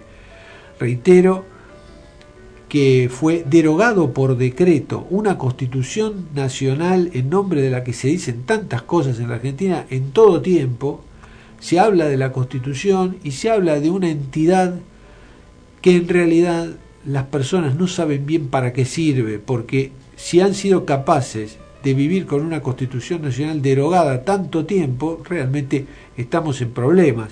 Pero bueno, así ha sido. Y por eso cuando reclaman institucionalidades de algunos sectores a veces da bastante risa. Bastante, bastante risa por no llorar. Eh, pero volviendo al episodio de, del 9 de junio de 1956, nos resta por decir que cuando la hija de Juan José Valle fue a pedirle clemencia al entonces presidente de la Nación, le dijeron que el presidente no debía ser molestado y había pedido no ser molestado porque estaba durmiendo. Como último apunte y antes de escuchar un fragmento más de Perón Sinfonía de un Sentimiento, hablando respecto de la, del crimen de Juan José Valle, eh, diremos que los fusilamientos a civiles, sobre todo a civiles, habían sido dispuestos, ordenados y ejecutados en forma previa al, eh, a la sanción de la, de la ley marcial, eh, que fue impuesta con posterioridad a los hechos que se desarrollaron en José León Suárez. Esto fue estudiado y está documentado en las causas que llevaron adelante, bueno, con muchas dificultades, algunos jueces, eh, y que se basaron en documentación, por ejemplo, de la, del libro de locutores de Radio Nacional. Eh, eh, esos fusilamientos fueron dispuestos y llevados a cabo sin una ley que estableciese el hecho punible, digamos. Eh, así que en nombre de la civilización se cometió un acto más de barbarie. Por eso los nombres de aquellas víctimas, su memoria, eh, siempre para nosotros es un motivo de, de recuerdo, de homenaje a hombres que eh, lucharon por, por, sus convicciones, por una patria más justa, ante eh, el odio de un sector eh, de la sociedad que lamentablemente no tiene ningún tipo de problema en recurrir a la violencia con tal de imponer y a la eliminación física, hasta la eliminación física de, de aquel que no piensa como ellos. La historia de los bombardeos de, de 1955 y de estos fusilamientos eh, eximen de mayores comentarios. Así que vamos a escuchar un fragmento más de Perón Sinfonía de un sentimiento referido a, a este episodio y seguimos con el social argentino. Horas antes de su fusilamiento, el general Valle le envió a Pedro Eugenio Aramburu esta carta. Dentro de pocas horas usted tendrá la satisfacción de haberme asesinado. Debo a mi patria la declaración fidedigna de los acontecimientos. Declaro que un grupo de marinos y militares, movidos por ustedes mismos, son los únicos responsables de lo acaecido. Para liquidar opositores, les pareció digno inducirnos al levantamiento y sacrificarnos luego fríamente. Nos faltó astucia o perversidad para adivinar la treta. Así se explica que nos esperaran en los cuarteles apuntándonos con las ametralladoras, que avanzaran los tanques de ustedes aún antes de estallar el movimiento, que capitanearan tropas de represión algunos oficiales comprometidos en nuestra revolución. Con fusilarme a mí bastaba, pero no. Han querido ustedes escarmentar al pueblo, cobrarse la impopularidad, vengarse de los sabotajes, cubrir el fracaso de las investigaciones desvirtuadas al día siguiente en solicitadas de los diarios y desahogar una vez más su odio al pueblo. De aquí esta inconcebible y monstruosa ola de asesinatos. Mi suerte y la de ustedes me quedo con la mía. mi esposa y mi hija verán en mí un idealista sacrificado por la causa del pueblo. Las mujeres de ustedes, hasta ellas, verán asomárseles por los ojos sus almas de asesinos. Aunque vivan cien años, sus víctimas les seguirán a cualquier lugar del mundo donde pretendan esconderse, porque ningún derecho, ni natural ni divino, justificará jamás tantas ejecuciones. La palabra monstruos brota incontenida de cada argentino a cada paso que da. Conservo toda mi serenidad ante la muerte. Nuestro levantamiento es una expresión más de la indignación incontenible de la inmensa mayoría del pueblo argentino esclavizado. Dirán de nuestro movimiento que era totalitario o comunista y que programábamos matanzas en masa. Mienten. En las guarniciones tomadas no sacrificamos un solo hombre de ustedes porque no tenemos alma de verdugos. Solo buscábamos la justicia y la libertad del 95% de los argentinos amordazados, sin prensa, sin partido político, sin garantías constitucionales, sin derecho obrero, sin nada. No defendemos la causa de ningún hombre, de ningún partido. Nosotros defendemos al pueblo al que ustedes le están imponiendo el libertinaje de una minoría oligárquica. Todo el mundo sabe que la crueldad en los castigos la dicta el odio, solo el odio de clases o el miedo. Como tienen ustedes los días contados, para librarse del propio terror, siembran terror. Pero no taparán con mentiras la dramática realidad argentina por más que tengan toda la prensa del país alineada al servicio de ustedes. Como cristiano, me presento ante Dios perdonando a mis asesinos. Y como argentino, derramo mi sangre por la causa del pueblo humilde, por la justicia y la libertad de todos, no solo de minorías privilegiadas. Espero que el pueblo conocerá un día esta carta y la proclama revolucionaria en las que quedan nuestros ideales en forma intergiversable. Así nadie podrá ser embaucado por el cúmulo de mentiras contradictorias y ridículas con que el gobierno trata de cohonestar esta ola de matanzas y lavarse las manos sucias en sangre. Ruego a Dios que mi sangre sirva para unir a los argentinos. Viva la patria. Juan José Valle, Buenos Aires, 12 de junio de 1956. El Social Argentino. Una mirada nacional sobre la causa popular.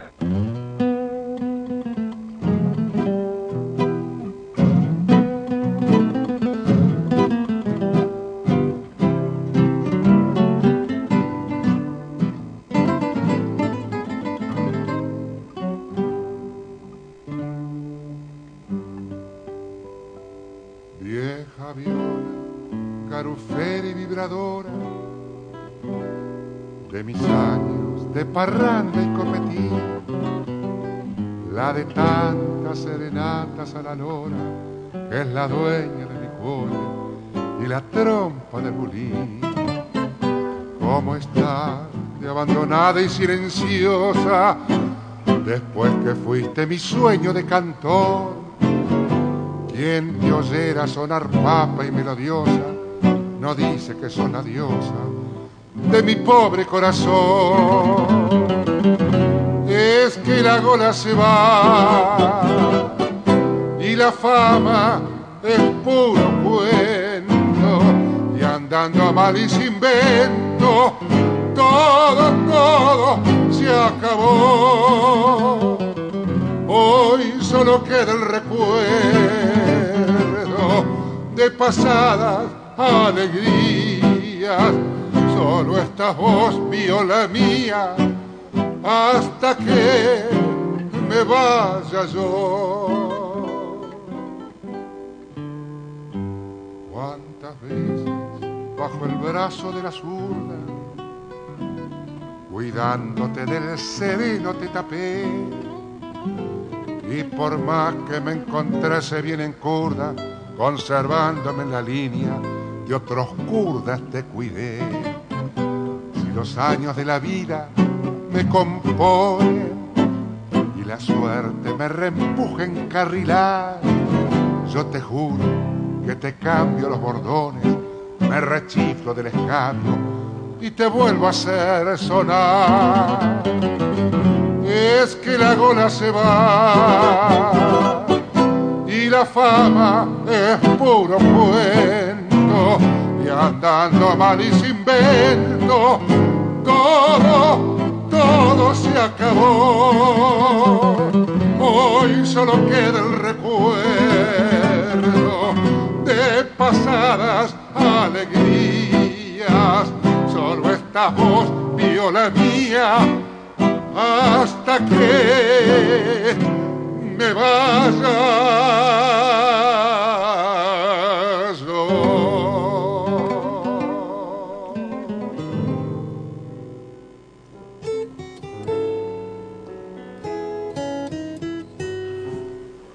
Se rompen las manos aplaudiendo al feo. Le decían feo. Bueno, qué sé yo, estaba discutido eso, pero el mundo Rivero era un. fue uno de los grandes, pero de verdad. Un tipo. Decía el maestro Jorge Gotling, ese inolvidable periodista del diario Clarín, eh, que se ocupaba de, de la columna de tango, el alemán, ¿no? que lo reporteó y que, que, lo conoció, decía que eh, Rivero fabricó su propia leyenda en dos atmósferas propias e intransferibles. Por un lado, su vida artística, el reconocimiento popular que erigió merecida mitología. Por otro vector, su recoleta vida privada que siempre supo preservar con dignidad y con modestia. En el palco fue Edmundo Rivero, el último prototipo del cantor nacional, heredero de Carlos Gardel, quien formaba parte de su modelo. Para sus íntimos, solo Leonel, un arquetipo de conducta cívica.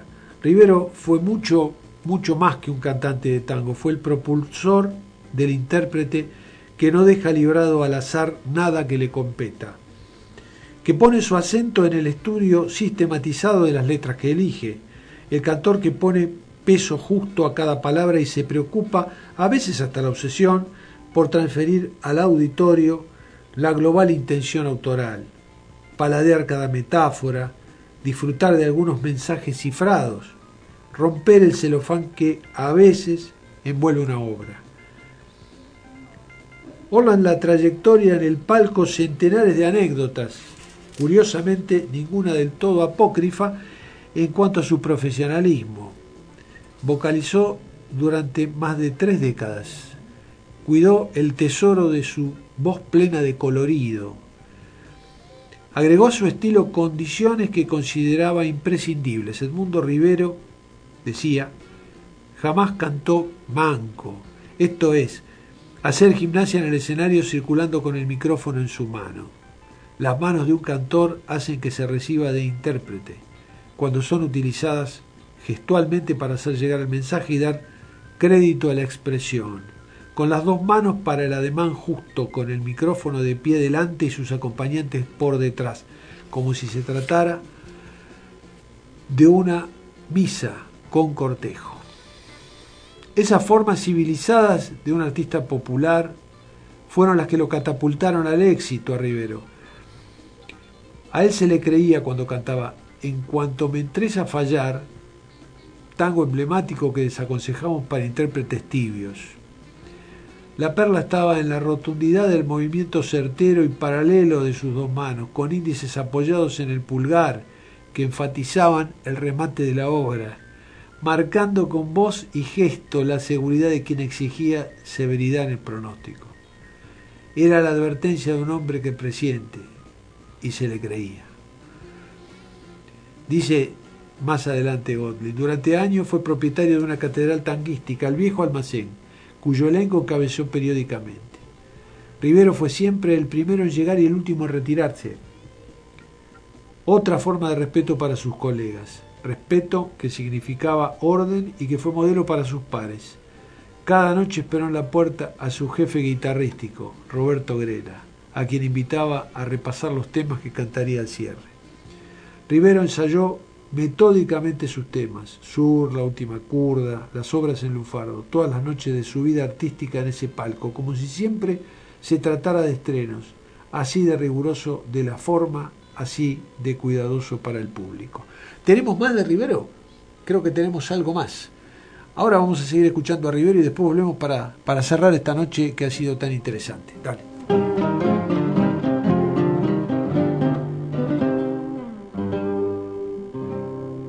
mirando tu performance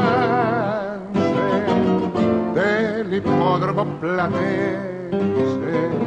Nunca al marcador llegaste, siempre fuiste no placer. Se le sentó en la largada, la pecharon en el codo, eso gritó la gilada y por eso te compré. Me pasé una temporada al cuidado de tus patas, te compré una manta nueva y hasta policía en el box, relojeándote la parante, la partida palo errado. Yo no sé quién me ha engañado, si fuiste vos o el reloj te anoté en una ordinaria, entraste medio prendida, dijeron es por la monta o es bombero el cuidador. Es tu sangre que te pierdes, hija de desobediencia, no saldrás de perdedora, pues te falta corazón. Ahora corres en cuadreras, no tenés la mantaquilla, no te preocupa la cancha, eres tú ni el cuidador. Pero si algún día de estos te vuelvo a ver anotada, yo me juego la parada porque soy buen perdedor.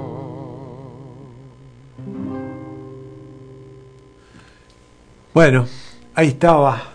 NP, no placer. Eh, un extraordinario tango. Eh, ahora voy a pasar, voy a decir de quién. De Juan José Riverol, música y letra de Francisco Loiácono, en la voz de Edmundo Rivero con guitarra. Nos vamos a ir con más Rivero. Tirate un lance, es el último tema que vamos a pasar esta noche. Letra y música de Marcó. Y la voz de Edmundo Rivero que nos va a acompañar en este cierre del Social Argentino. Eh, queremos agradecer, pr- primero manifestar nuestra alegría porque Soñando Barcos es un extraordinario programa de Néstor Rodríguez, un programa, eh, digamos, premium, como dicen, este, con una gran calidad de edición, con una cuidadísima selección de la música, por algo es el musicalizador en jefe de este espacio, eh, y con una seleccionada también eh, nómina de, de- de- de poemas y de palabras. Es un gran programa, va a ir por esta radio eh, de 10 a 11 de la mañana, un programa fantástico. Eh, celebramos que, Onda Latina haya podido incorporar un programa de tanta calidad. Y mm, bueno, agradecer eh, desde ya, probablemente el martes que viene estén con nosotros Alan Plasta, Martín Sued. Nuestra nueva cortina tiene de fondo En las sonrisas, que es un tema de Tata Dios, de, de autoría de Martín Sued, que es el bandoneón que ustedes oyen. Este es el grupo de Alan Plasta, de Martín Sued. Eh, probablemente la semana que viene nos visiten. Para nosotros va a ser una alegría y nos vamos despidiendo. Eh, nuevamente feliz cumpleaños, feliz vida para Leandro, este, nuestro operador. Eh, le deseamos lo mejor. A ustedes lo mismo. Gracias por habernos acompañado. Recuerden los sorteos de los libros. Vamos a seguir todo este mes con, la invitación para sortear los libros del Instituto Jaureche y el libro de Gonzalo Unamuno. Y nos vamos con Tirate un lance, letra y música de Marcó Edmundo Rivero. Chao.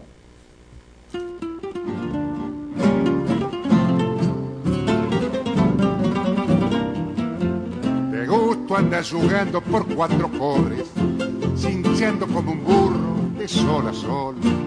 Si todos los domingos salís del sobre y yo ya tengo el dato del marcador, Palermo, San Isidro, no sé, Eucalipto. Vení que está la papa, vas a saber lo que es un viromista y un arbolito, lo que es prenderse a un pingo con cien y. Tírate un lance que haces en casa, mirando fútbol, televisión. Leguis, auritos, echar y chiafa te fortifica el corazón. Tírate un lance, hoy corre la gringa, ponele el paco, no va a perder. La vena eléctrica y la jeringa son las virtudes de su entrenier. Un lance, la suerte loca, como la boca de una mujer. El mundo ya está frito como el tocino. Los yanquis tiran bomba, chilla el viejón. Los rusos para la luna van en camino. Y vos seguís jugando como un león. No eches policarpo que hoy el que pierde es el que cinca y suda para comer. Préndete en un final de bandera verde. Si no te salva un pingo, ¿quién lo va a hacer? Tírate un lance, la suerte es loca, como la boca de una mujer.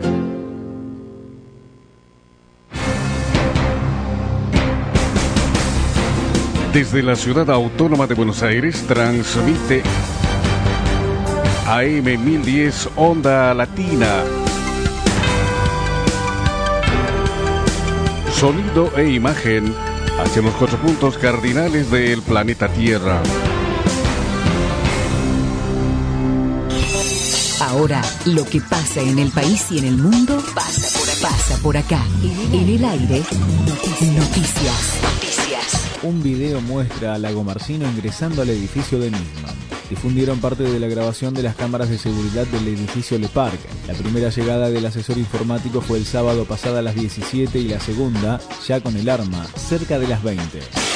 Noticias. Aumentan las tarifas de gas en un 3,5% por incremento en precio del transporte. Las